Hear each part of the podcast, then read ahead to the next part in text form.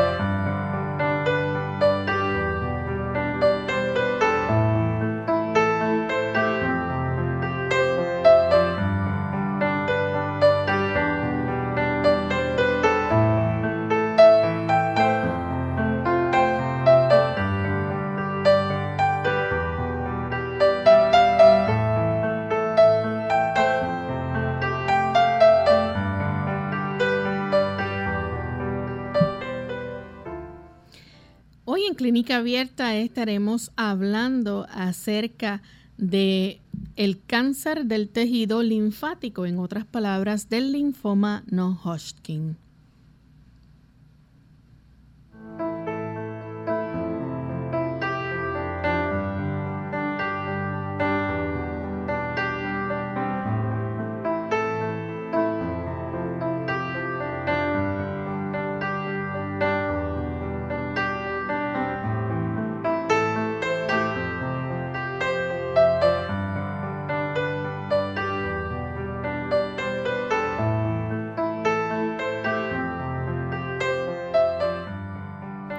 Saludo muy especial a nuestros amigos de Clínica Abierta. Nos sentimos contentos de compartir en esta edición con cada uno de ustedes, esperando que la bendición de Dios les acompañe y que también puedan junto a nosotros poder educarse y aprender más sobre el cuidado de nuestra salud. Hoy enviamos un saludo muy especial a todos los amigos que nos escuchan a través de Radio Amanecer Master 106.9 FM. También esto es en Puerto Plata, La Voz Celestial 1670.org, Servicio FM 107.9 eh, en Villa Sonador Bonao. Para todos nuestros amigos de la República Dominicana, con mucho cariño les saludamos. Estamos bastante cerca, así que eh, sabemos que son muchos nuestros amigos oyentes que nos escuchan ahí en la República Dominicana. Bien, vamos en esta hora también a darle una cordial bienvenida a todos aquellos que ya se encuentran conectados a nuestra señal, recordándoles que si ustedes tienen una pregunta con relación al tema de hoy, a partir de la segunda pausa la pueden compartir con nosotros. Pero vamos entonces a darle la bienvenida al doctor Elmo Rodríguez. ¿Cómo está en el día de hoy, doctor? Muy bien, saludos cordiales Lorraine. Saludamos también al equipo de trabajo y a todos aquellos que hoy se dan cita aquí en Clínica Abierta. Estamos muy complacidos de tenerles aquí como partes ustedes de nuestro equipo. Así que nosotros en el estudio, pero ustedes allá en el lugar donde usted se encuentre, es parte de nuestro equipo y es un integrante indispensable en nuestro programa. Así es. Vamos entonces a compartir con ustedes el pensamiento saludable para hoy. El pensamiento saludable dice así. La enfermedad no sobreviene nunca sin causa. Descuidando las leyes de la salud, se le prepara el camino y se la invita a venir muchos sufren las consecuencias de las transgresiones de sus padres. Si bien no son responsables de lo que hicieron estos, es, sin embargo, su deber averiguar lo que son o no son las violaciones de las leyes de la salud. Deberían evitar los hábitos malos de sus padres y por medio de una vida correcta ponerse en mejores condiciones. Qué interesante.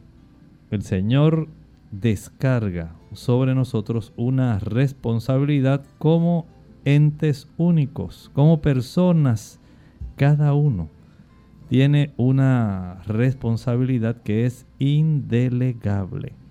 Todo lo que usted pueda hacer para indagar la razón por la cual usted está enfermo, por la cual usted está sufriendo condiciones de enfermedad.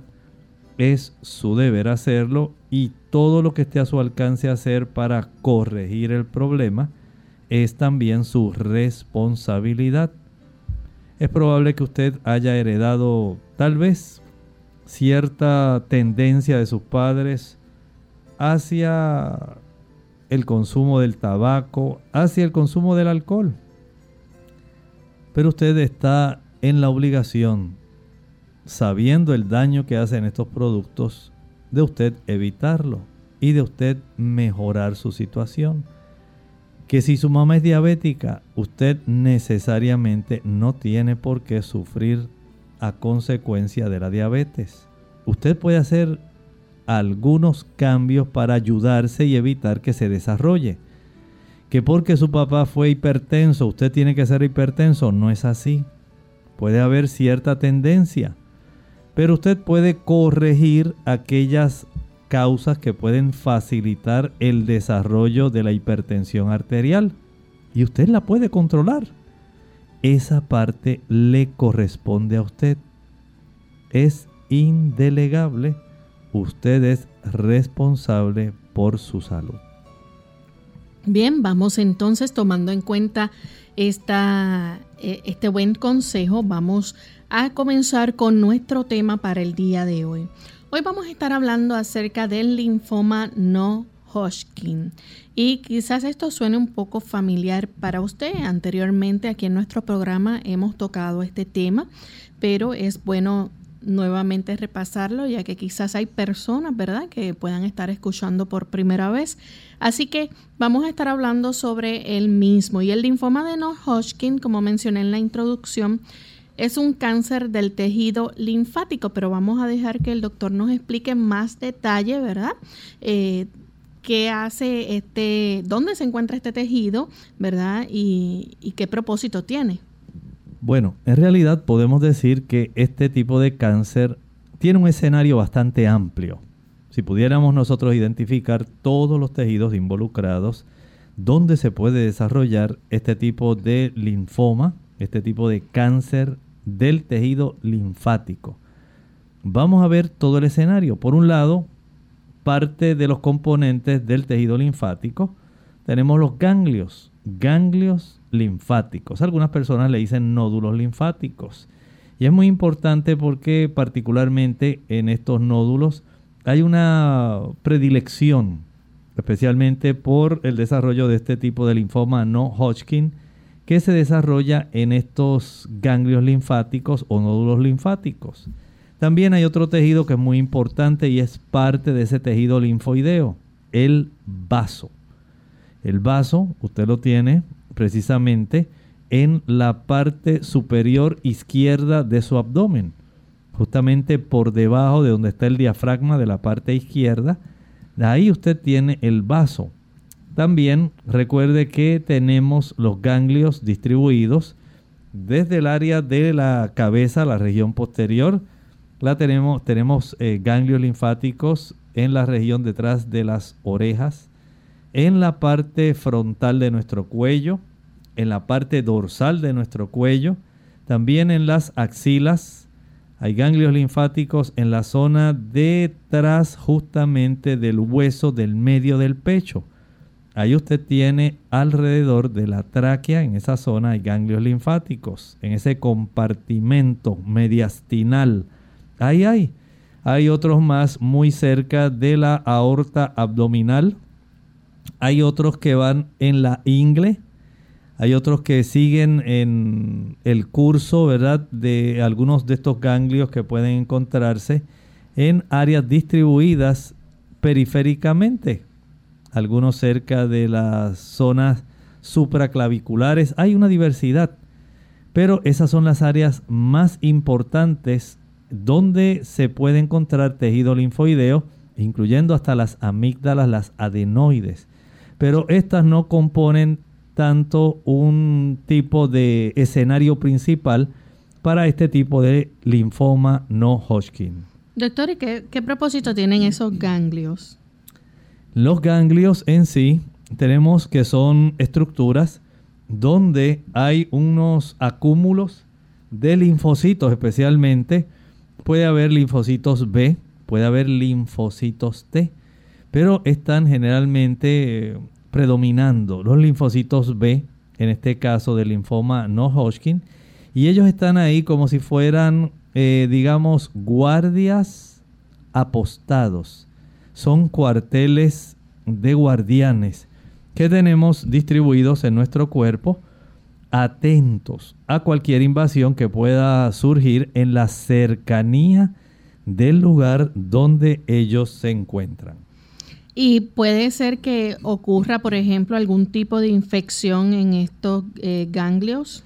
Bueno, generalmente ellos lo que hacen es vigilar porque algún agente invasor, que puede ser algún tipo de bacteria, digamos, que abunda en la piel como el estafilococo o puede ser un estreptococo. Si usted ha sufrido alguna vez de alguna infección en la garganta, amigdalitis aguda, es muy probable que haya palpado los ganglios o nódulos linfáticos de la región que usted tiene submaxilar. Y usted haya sentido, dicen las personas, ¡ay, mira! Siento aquí dos bultos, como si fueran dos bolas aquí. Tan grandes, me duelen. Oye. Y esto me salió desde que tengo esta infección en las amígdalas. Así puede ocurrir en cualquier parte del cuerpo cercano al lugar donde hay alguna infección. Los ganglios que se encargan de tener esas células de defensa pendientes, listas, atentas para que nosotros podamos tener, ahora que está el asunto del COVID, son los linfocitos B, los que más van a estar haciendo su función, ya que ellos tienen ese trabajo de producir las moléculas proteicas conocidas como inmunoglobulinas.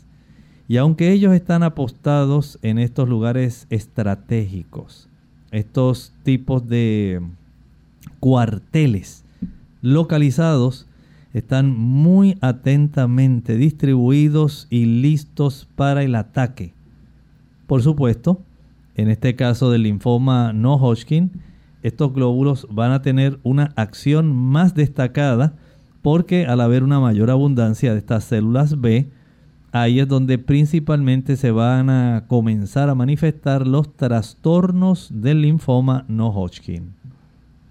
Y entonces, ¿cuál es eh, la causa, si es que se conoce, para que ocurra el linfoma no Hodgkin? Miren, hay algunas sospechas, aunque generalmente no se sabe la causa. Sí hay mucha sospecha del virus del Epstein-Barr. Este virus que es muy común y que puede producir en muchas personas, pero muchas personas, una condición que produce infecciones de amígdalas, malestar general, debilidad, decaimiento, fiebre. Este tipo de virus que puede dar lugar a lo que en la medicina se conoce como la enfermedad del beso. Porque se transmite especialmente cuando los novios se están besando. Uno le transmite al otro este tipo de virus y este virus entra especialmente por estos sistemas eh, que tenemos en la mucosa oral. Ahí tenemos, como dijimos, tejido linfático en la zona de las amígdalas. Comienzan a sentir agrandamiento, molestia, dificultad para tragar, fiebre, eh, malestar general. Y estas personas eh, después se hacen el estudio, dice, déjame ver si tienes el virus del Epstein-Barr. Ese virus que generalmente una gran parte de la población lo ha sufrido, se ha visto en muchas ocasiones como sospechoso de generar este tipo de situación. Pero no es lo único. En ocasiones el que una persona tenga un sistema inmunitario debilitado.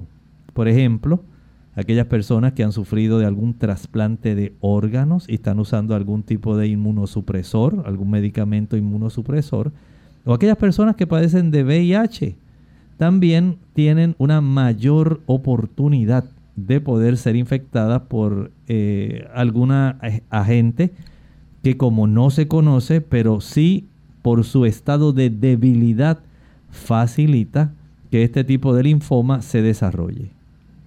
Bien, doctor, nos gustaría saber también, ¿verdad? Si esto ocurre eh, mayormente, aparentemente ocurre mayormente en los hombres. Sí, más que en las mujeres. Exactamente, en los caballeros adultos.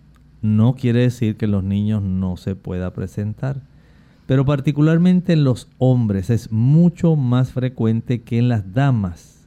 Y por supuesto, como mencioné, los niños también pueden igualmente presentar alguna forma de este linfoma. Bien, vamos entonces a hacer nuestra primera pausa. Cuando regresemos vamos a continuar con este tema, así que no se vayan, que volvemos en breve.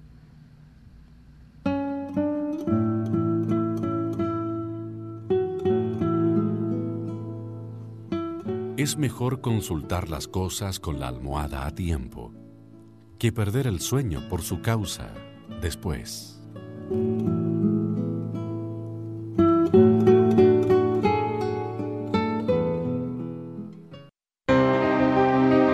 Tofu es el queso requesón de la soya, un plato diario en el Oriente, tal como lo es la papa en los Estados Unidos. El tofu es una de las muchas fuentes de proteínas vegetarianas de bajo costo y libres de colesterol buena fuente de calcio, fósforo, hierro, vitaminas B y proteínas, contiene todos los aminoácidos esenciales. Debido a su textura suave y digerible, el tofu es un alimento excelente para completar la dieta del bebé, proveyendo calcio adicional.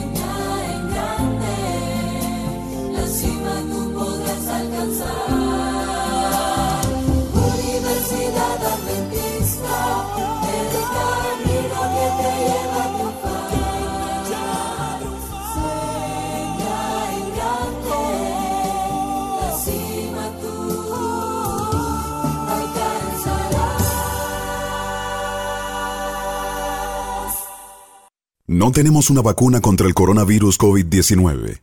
La única manera de evitar la transmisión del virus es cómo nos comportamos, atender a los consejos de higiene y de aislamiento. El mensaje es, la vacuna eres tú. Según cómo te comportes, podemos evitar la propagación del virus. Este es un mensaje de esta emisora.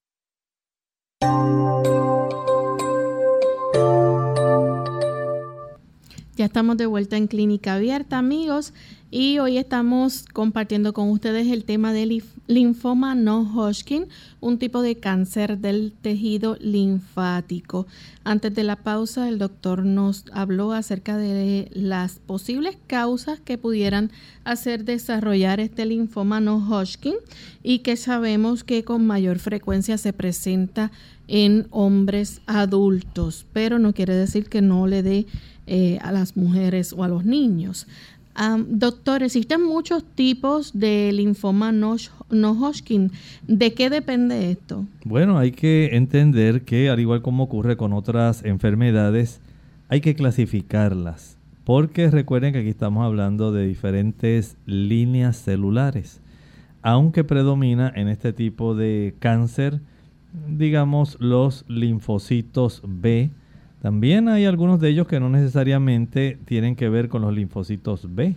Hay otros donde tenemos un involucramiento también de linfocitos T. Y esto pues ya le añade una diversidad a este tipo de condición y de acuerdo a su clasificación. Por ejemplo, se puede clasificar de acuerdo a la rapidez con que se propaga este cáncer. Por ejemplo, si es el grado de malignidad es escasa, no solamente por su velocidad, sino por su malignidad. Estos son cánceres que pueden ser eh, con y sin tratamiento, más o menos pueden durar eh, su evolución, el curso de la enfermedad de 5 a 10 años. Note que estos son condiciones eh, muy peculiares. Y este tipo de cáncer, pues, de acuerdo a la rapidez con que se produce, el grado de malignidad, si es escasa, digamos que es de un crecimiento muy lento, si es de un grado intermedio o si es de un grado alto, un crecimiento rápido. Estamos hablando de un tipo de cáncer, ¿verdad? Linfático, que se está desarrollando, podemos decir literalmente, en varios lugares al mismo tiempo. No tiene que ser necesariamente un solo ganglio linfático y además de originarse en varios lugares, se puede diseminar también a varios tejidos de todo el cuerpo, incluyendo la médula ósea.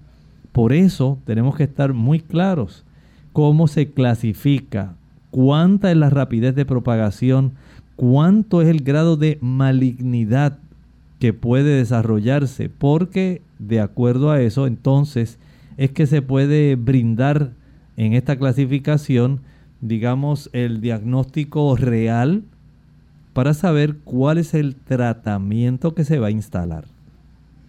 Bien, entonces, eh, debido a, a, cómo lucen las células, es que entonces también se va a estar agrupando este tipo de linfoma. Sí, sí, definitivamente. Es que es muy necesario porque primero usted tiene que saber qué tipo de glóbulos blancos son los que están dando lugar a que se origine este tipo de cáncer y si existen o no cambios en el ADN de estas células tumorales mismas.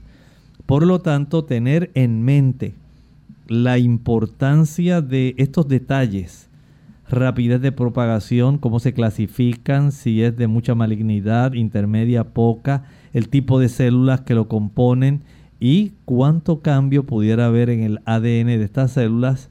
Esto va a ayudar bastante para que se pueda clasificar este tipo de linfoma no Hodgkin. Vamos a hablar entonces acerca de los síntomas. Estos síntomas obviamente van a depender de la zona del cuerpo entonces que donde el cáncer esté afectando. Definitivamente. ¿Qué zona del cuerpo? Como dijimos, ¿en qué tejido? como estábamos hablando hace un momento, en el escenario del tejido linfático, se origina en los ganglios, se origina en el vaso, se origina en otros órganos, aunque la mayor parte de ellos va a empezar definitivamente en los nódulos linfáticos o ganglios linfáticos.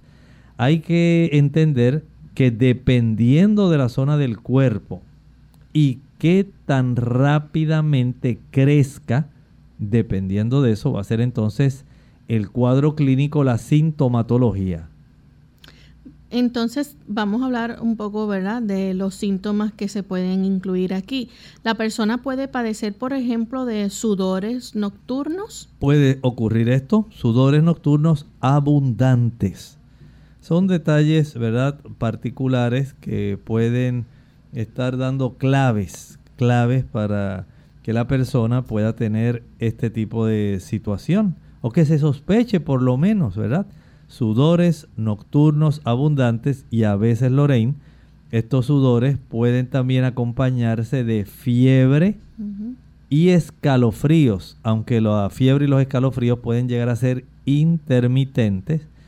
A veces eh, esto puede ir dando pistas respecto al cuadro general que esta persona con este tipo de cáncer del tejido linfático está produciendo. Así que, ¿usted cree que es fácil para una persona en la noche padecer de fiebre y escalofríos? de una manera intermitente, de tener o desarrollar sudores nocturnos abundantes. Vean que son cuadros, no son comunes, son situaciones que van a resultar preocupantes porque no es normal que usted tenga este tipo de situación. Así que la persona va a poder padecer, entonces puede presentar fiebre, escalofríos, sudores, también puede presentar picazón. Sí, este es parte del problema también dentro del cuadro clínico, presentar este tipo de síntomas, sudores nocturnos, eh, fiebre, escalofrío, picor, prurito, picazón, es parte de este cuadro. Y como usted mencionó hace un ratito, eh, los ganglios linfáticos, tanto de las axilas, el cuello o en otras áreas, pudieran inflamarse.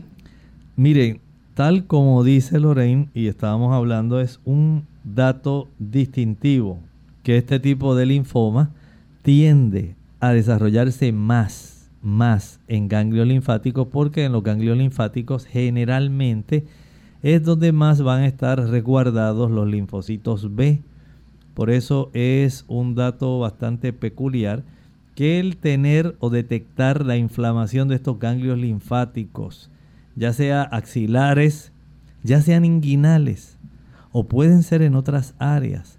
Este tipo de inflamación va a estar colaborando en que se pueda ir identificando, se va uniendo toda la evidencia picor, fiebre, escalofríos, sudores nocturnos, ganglios inflamados. Esto ya le orienta al médico respecto a la situación que se está desarrollando. Doctor, la persona entonces eh, puede, por ejemplo, digamos, comenzar a perder peso también. Puede ocurrir. Usted se imagina, por ejemplo, un caballero. Un caballero que pudiera estar entre los 15 y los 34 años comienza a perder peso. Puede esta persona empezar a quejarse de que sí, en algún momento en el historial de su vida, alguna vez a él le dijeron que había sufrido de la enfermedad del beso y le habían descubierto eh, el virus del Epstein-Barr por un estudio que le hicieron. Pero eso hace mucho tiempo. Pero tenía una sintomatología un poco parecida, pero ahora es más agravada. Tiene sudores nocturnos, fiebre, escalofríos, picor, inflamación de ganglios, que pueden ser principalmente cuello, axilas e ingle, y ha estado perdiendo peso. Ya esto hace que el asunto se vaya preocupando porque el médico dice, bueno, yo entiendo por lo que usted me dice que parece que en el pasado usted padeció de mononucleosis infecciosa. Por eso fue que el virus del Epstein-Barr le salió positivo. Y en este tipo de situación eh, hay ese antecedente. Por lo tanto, dice el médico, tengo una sospecha de que usted en realidad vamos a tener que ordenarle algunos estudios porque no es normal lo que usted está presentando. Este cuadro me pone a mí en la obligación de tener que indagar porque sospecho que tiene una condición que para nada es fácil, el linfoma no Hodgkin. Cuando una persona está padeciendo este tipo de, enfermedad, la persona puede también tener problemas para o dificultad para respirar. Bueno, Puede ocurrir especialmente si los ganglios linfáticos que se están afectando son esos que nos quedan en el pecho, justamente detrás de ese hueso que usted tiene en el mismo medio del pecho. Ahí se llama el esternón. Y detrás de ese hueso del medio del pecho hay un compartimento, el compartimento mediastinal, que como dijimos, tiene algunas cadenas de ganglios está la tráquea, por ahí también baja el esófago y hay una serie de estructuras vasculares ubicadas en esa área junto con estos ganglios linfáticos. Cuando estos ganglios comienzan a crecer, porque hay un buen acúmulo de estos eh, tipos de linfocitos B, comienzan ellos a comprimir las estructuras de nuestro sistema respiratorio inferior y esto pudiera causar dificultad o tos en esta persona, ¿verdad? Dificultad para respirar. Si hay un agrandamiento del timo, si están agrandados esos ganglios linfáticos en el pecho, esto puede estar ejerciendo presión sobre la tráquea o sus ramificaciones, dando lugar entonces a este tipo de cuadro donde la persona se le dificulta respirar o desarrolla una tos que no es normal. Vamos a hacer nuestra segunda pausa. Cuando regresemos continuaremos hablando más sobre algunos otros síntomas y las pruebas que se pueden realizar para diagnosticar el linfoma no Hodgkin. La familia unida jamás será vencida. Hola, les habla Gaby Zabalúa en la edición de hoy de AARP Viva, su segunda juventud en la radio, auspiciada por AARP. Como todo abuelo, seguramente te preocupas por la salud de tus nietos. En función de esto, ¿sabías que, de acuerdo con nuevos estudios, la obesidad infantil entre los hispanos continúa en alza? Este dato es muy preocupante ya que además de las implicaciones estéticas, la obesidad causa graves problemas de salud, dado que muchos padres de familia necesitan trabajar largas horas para cubrir los gastos, se estima que miles de niños se quedan diariamente solos en casa y sin la supervisión de un adulto, se alimentan mal y no hacen ejercicio. Además, si padres y abuelos también afrontan problemas de sobrepeso, usualmente este estilo de vida será el ejemplo a seguir de los pequeñitos. Principalmente se acostumbran a comer comida chatarra y llevan una vida sedentaria. Si notas que tus nietos atraviesan una situación similar, y pueden, en consecuencia, estar a riesgo de padecer enfermedades del corazón, diabetes o presión arterial alta, actúa de inmediato. Tu participación en la salud de tus nietos es muy significativa. ¿Qué puedes hacer?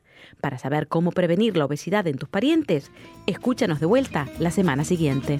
El patrocinio de AARP hace posible nuestro programa. Para obtener más información, visita aarpsegundajuventud.org oblicua viva.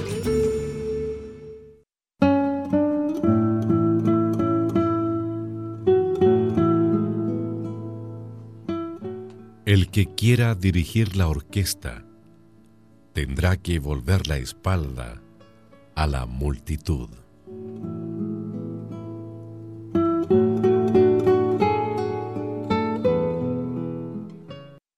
Ante el nuevo coronavirus COVID-19, no debe cundir el pánico. Pandemia no es un sinónimo ni de muerte ni de virus mortal. Esto no significa que vamos a morir todos. El mensaje es, la vacuna eres tú. Según cómo te comportes, podemos evitar la propagación del virus. Este es un mensaje de esta emisora. Clínica Abierta.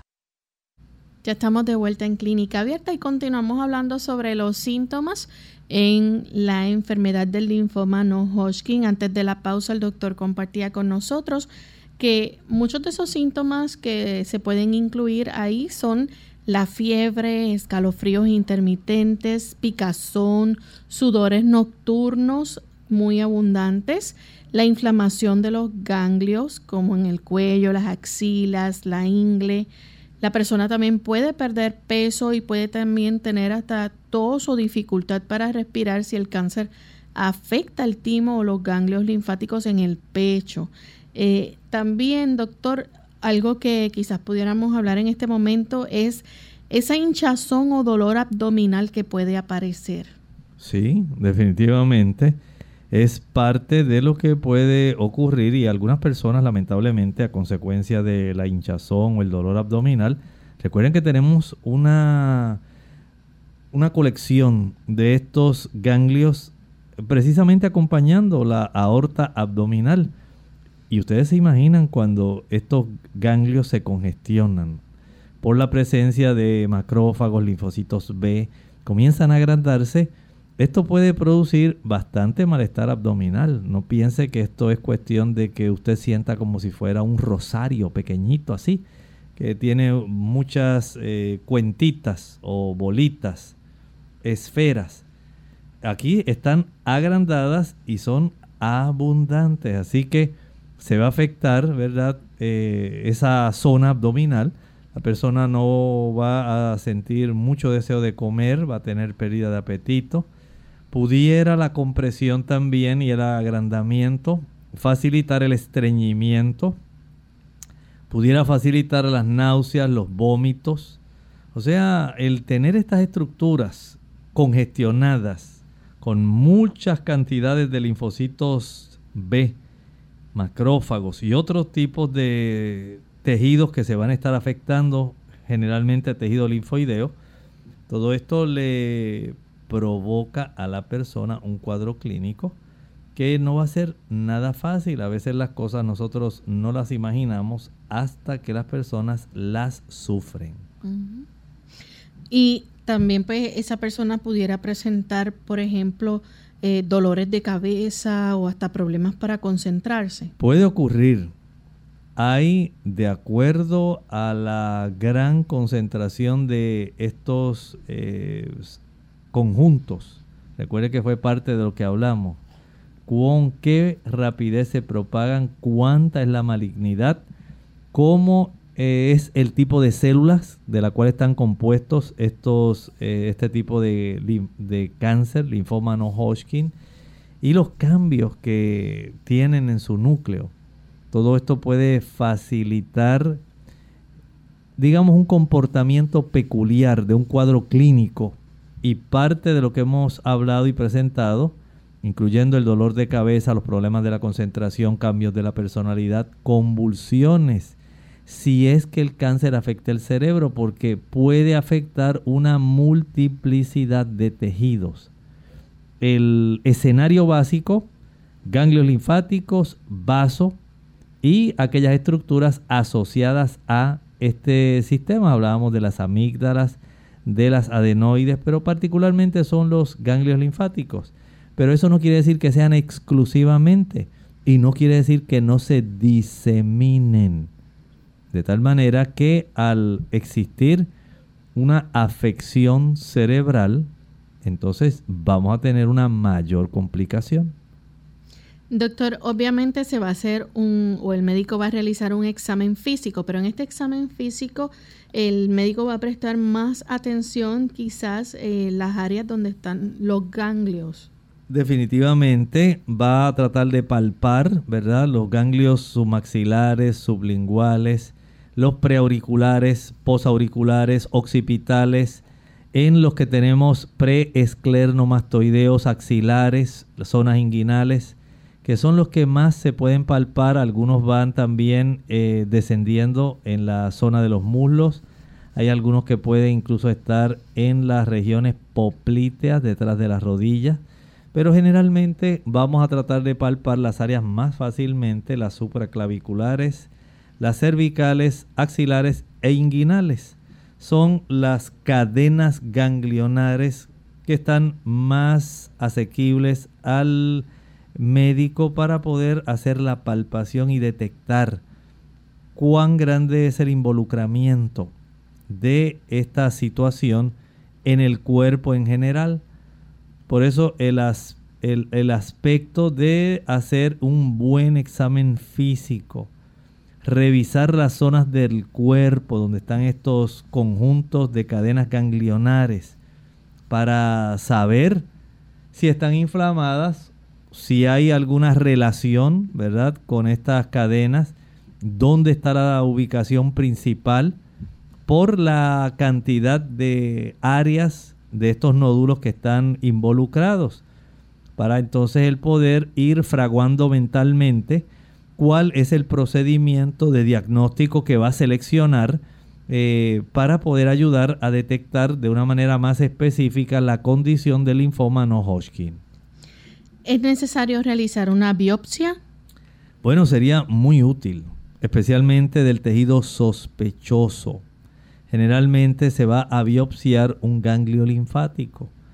El paciente puede decir, pues mire doctor, yo no sé qué me está pasando yo desde que empecé a notar este ganglio agrandado, he tratado de ver si tomando vitamina C y tomando algunos productos, si es que era alguna infección localizada.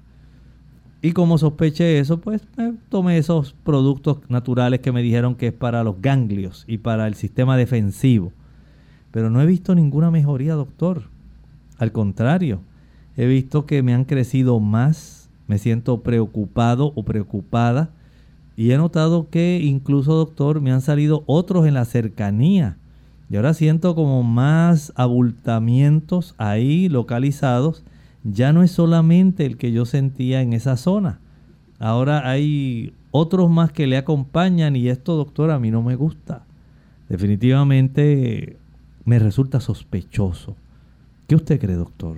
¿Habrá algún otro examen que se pueda hacer?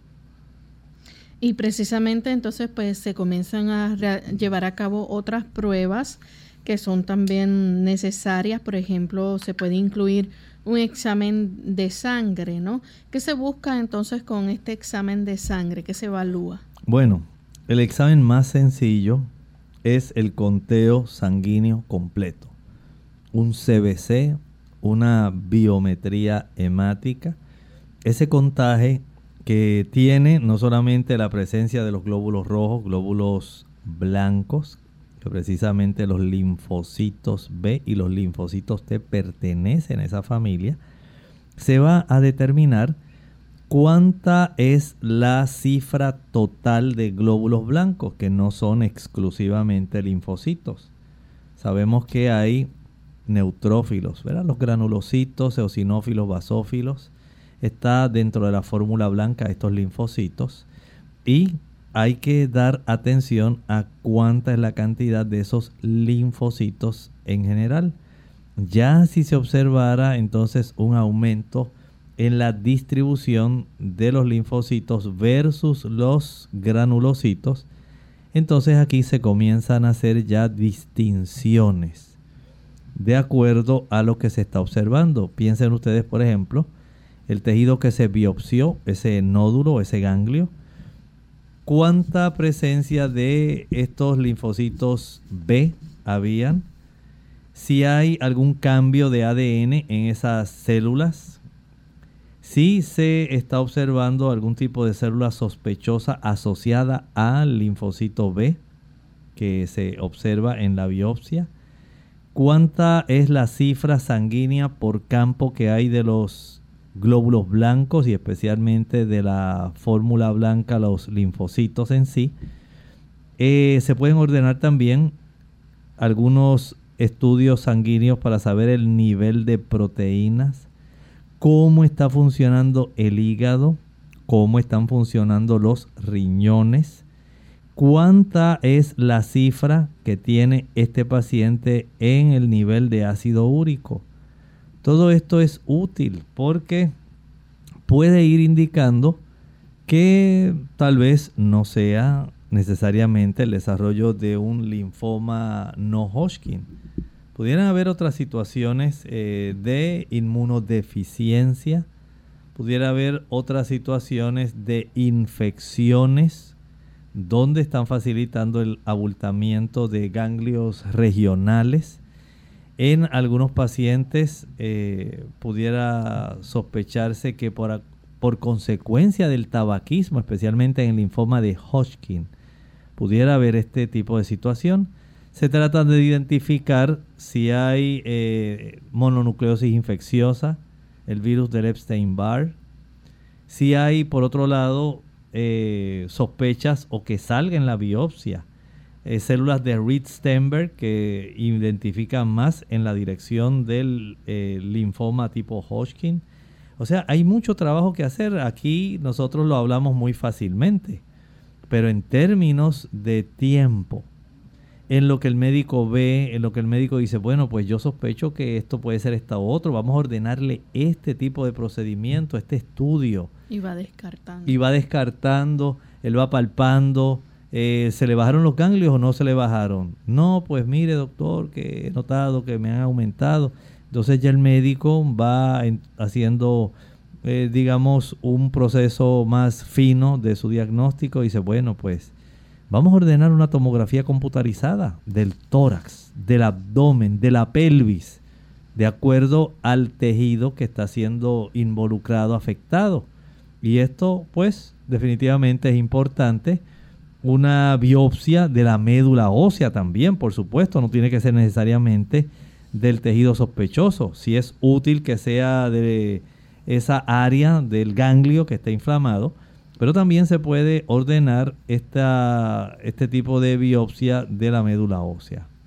También se puede llevar a cabo este el examen TEP. ¿Cuál es ese? Este tipo de examen eh, es bastante específico para poder detectar la presencia de estas, ah, estos tejidos que están muy afectados, sabiendo, ¿verdad?, cómo están las proteínas en estos pacientes, las funciones eh, generales. Recuerden que también se pueden hacer las tomografías y esto eh, por emisión de positrones, que en realidad este tipo de estudio, tomografía por emisión de positrones, ayuda a ser más específico en la ubicación de órganos afectados y cuán diseminadas pudieran estar eh, estos, estas cadenas ganglionares para saber cuán general ha sido la malignidad de este tipo de linfoma no Hodgkin. Y de acuerdo a esto pues el médico tiene que moverse más rápido. Si esta tomografía por emisión de positrones nos dice que sí que están distribuidos que tanto las ah, cadenas de ganglios eh, retroesternales eh, que se observan también en las abdominales, en las que están alrededor de la aorta torácica y se observan estos diferentes tipos de concentraciones. Entonces ya el médico sabe cuán agresivo es el tratamiento que se debe dar porque no ha sido un crecimiento lento, ha sido uno de alta malignidad, de crecimiento rápido.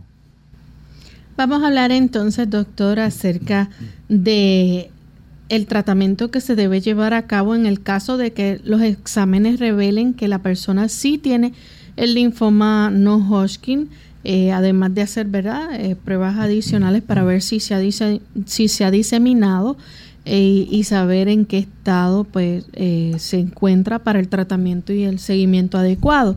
ese tratamiento va a depender de qué. Bueno, Primero, de el tipo específico de linfoma no Hodgkin. Hay que identificar cuál es el tipo de estas células. ¿Son células B?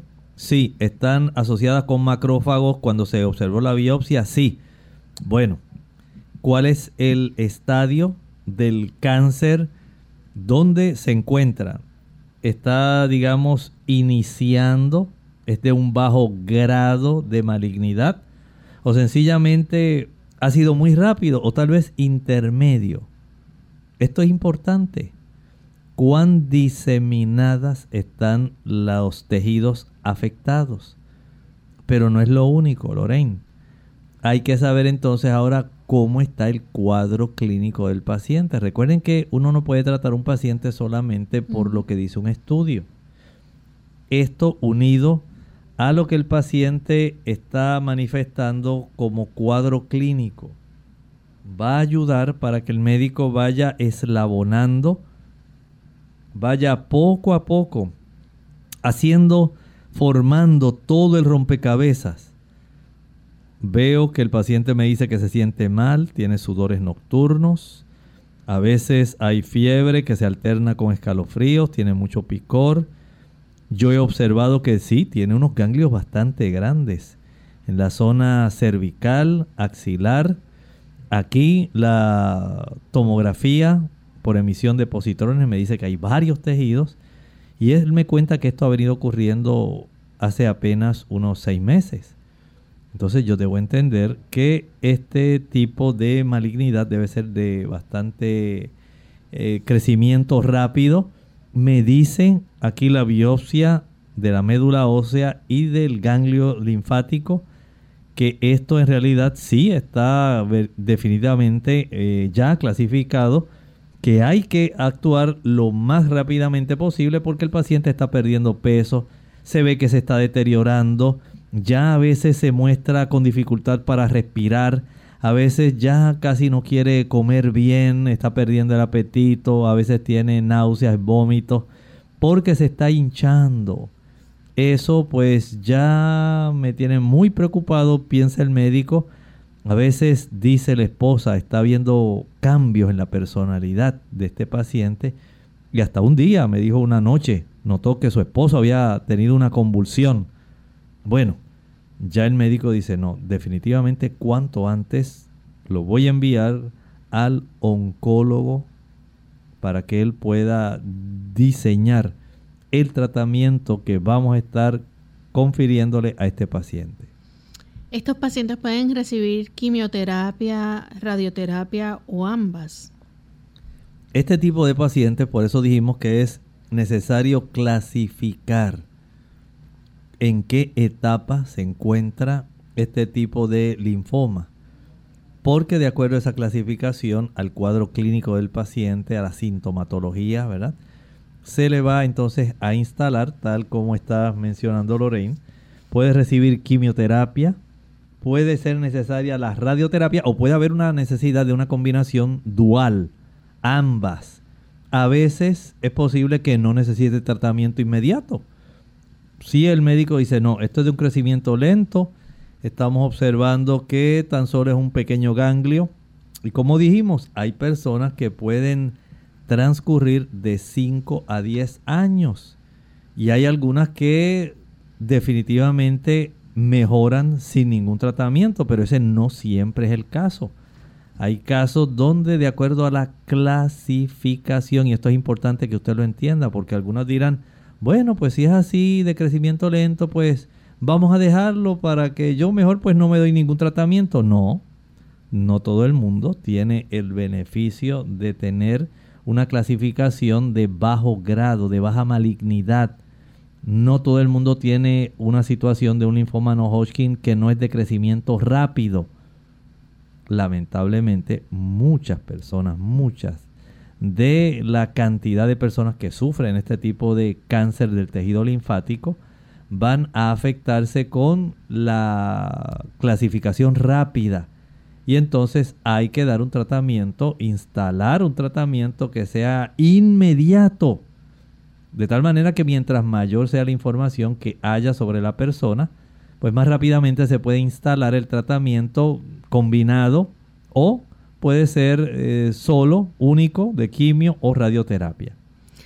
Doctor, nos pregunta un anónimo de la República Dominicana si el aspartame en los medicamentos, que es un tipo de azúcar dañino para la salud, puede causar ese linfoma no Hodgkin.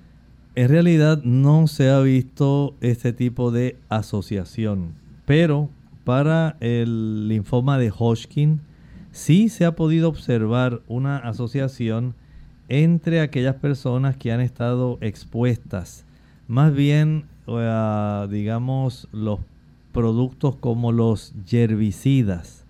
Hay un mayor tipo de asociación en ese aspecto pero estamos hablando ya de otro tipo de linfoma, ¿verdad? Que no necesariamente este, este lo estábamos asociando más con el asunto de eh, la inmunosupresión, un trasplante, ¿verdad? De mm, algún tipo de órgano y que este paciente esté inmunosuprimido. Eh, este tipo de situación también lo estábamos relacionando con pacientes que han sufrido de VIH también y de haber tenido mononucleosis infecciosa. Eso es lo que más se asocia, pero no tanto el hecho de que haya utilizado algún tipo de azúcar que pudiera facilitarlo. Sin embargo, recuerden que cuando las personas utilizan productos azucarados y en abundante cantidad, la probabilidad de que a usted se le afecte su sistema inmunológico es alta pero no puedo decir que se haya encontrado una relación directa entre el consumo de algún tipo de azúcar y el desarrollo de este tipo de linfoma no Hodgkin. Doctor, ¿se puede usar la radioinmunoterapia? Sí, hay algunos casos donde se puede utilizar. Aquí estamos hablando de una sustancia radioactiva a un anticuerpo que está dirigido a células que son cancerosas e inyectar a este tipo de pacientes la sustancia dentro del cuerpo. Ya estamos hablando de terapias que son más eh, noveles, terapias que son, digamos, mucho más específicas para ayudar en estos casos. Y también se puede probar, por ejemplo, con algún tipo de quimioterapia que ya va como una terapia dirigida. Esto puede ocurrir. Aquí estamos utilizando un fármaco para enfocarse en un objetivo específico. Son moléculas, ¿verdad? Que pueden llegar a o estar asociadas sobre las células que son cancerosas. Y usando este tipo de objetivos, el fármaco incapacita a esta célula cancerosa, por lo tanto, esta célula no se disemina, se queda localizada y es mucho más fácil de tratar. ¿Se pueden entonces también administrar dosis altas de quimio? Bueno, todo depende cuando el linfoma no Hodgkin reaparece o no responde al primer tratamiento aplicado. Esto entonces va seguido de un trasplante de células madre, pero autólogo, suyo propio, de las mismas que usted tiene, para que se pueda recuperar la médula ósea después de altas dosis de quimioterapia. Hay ciertos tipos de linfoma no Hodgkin donde estas medidas terapéuticas se utilizan en la primera remisión para buscar y tratar de lograr otra cura. Bien, ya entonces para ir concluyendo, doctor, ¿qué consejo final usted puede brindar a nuestros amigos y, qué pueden hacer ellos en caso, verdad, de, de tener alguna complicación o observar algo?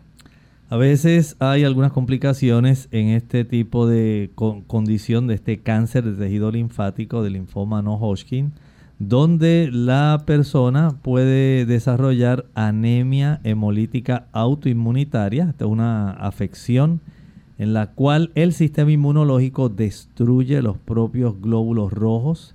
Hay otras complicaciones, ¿verdad? A consecuencia de la persona sufrir este cáncer de tejido linfático donde se pueden desarrollar otras infecciones. Y por supuesto, puede haber desarrollo de efectos adversos de los medicamentos de la quimioterapia. Por lo tanto, es importante que usted pueda conocer todo este cúmulo de situaciones para que usted pueda hacer todo lo mejor que esté a su alcance. No olvide que el Señor le quiere bendecir, le quiere ayudar. Él está a su lado él desea que usted sea saludable. Bien amigos, hemos llegado al final de nuestro programa, agradeciendo a todos por la sintonía que nos han brindado. Mañana nuevamente les invitamos a la misma hora a que nos sintonicen y se conecten con nosotros, ya que tendremos nuestra edición especial donde usted puede hacer su consulta y puede ser parte de nuestro programa, porque usted se convierte en el protagonista. Así que Esperamos que todos nuestros amigos aprovechen la oportunidad de participar. Vamos entonces a finalizar con el siguiente pensamiento para meditar. Recuerden tal como nos dice la Sagrada Escritura, amado, yo deseo que tú seas prosperado en todas las cosas y que tengas salud, así como prospera tu alma. Nosotros nos despedimos y será entonces hasta el siguiente programa de Clínica Abierta. Con cariño compartieron el doctor Elmo Rodríguez Sosa y Lorraine Vázquez. Hasta la próxima.